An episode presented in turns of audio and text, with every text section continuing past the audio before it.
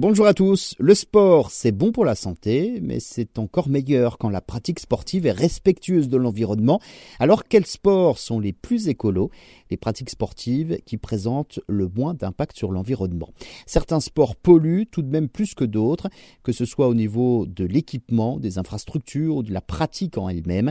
Être sportif et responsable, vous allez le voir, c'est possible. Déjà faire du sport avec euh, des vêtements responsables. Hein. Beaucoup d'articles sportifs de seconde main sont en très bon état.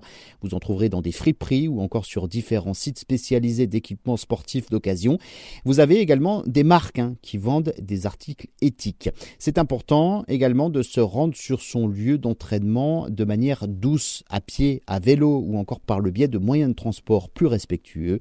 Si vous êtes dans une démarche écologique, privilégiez les sports d'extérieur qui ne nécessitent pas beaucoup de matériel ou euh, beaucoup d'infrastructures. L'idéal est donc la marche à pied, la randonnée randonnée, la nage également, sauf si c'est à la piscine, la course à pied ou encore la course d'orientation. Vous avez le surf, l'escalade ou encore le yoga et le vélo. Alors certains sports, hein, c'est vrai, gardent un fort impact environnemental. C'est le cas de la natation où les piscines nécessitent beaucoup, beaucoup d'eau et d'entretien avec euh, différents produits chimiques.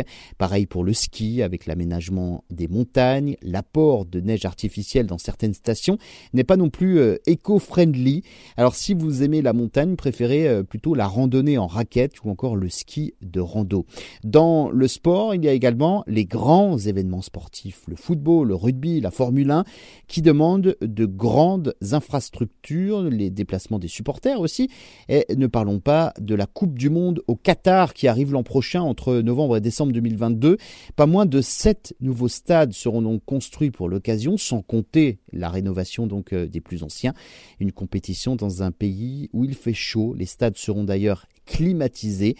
Une Coupe du Monde dont la planète s'en souviendra certainement très longtemps.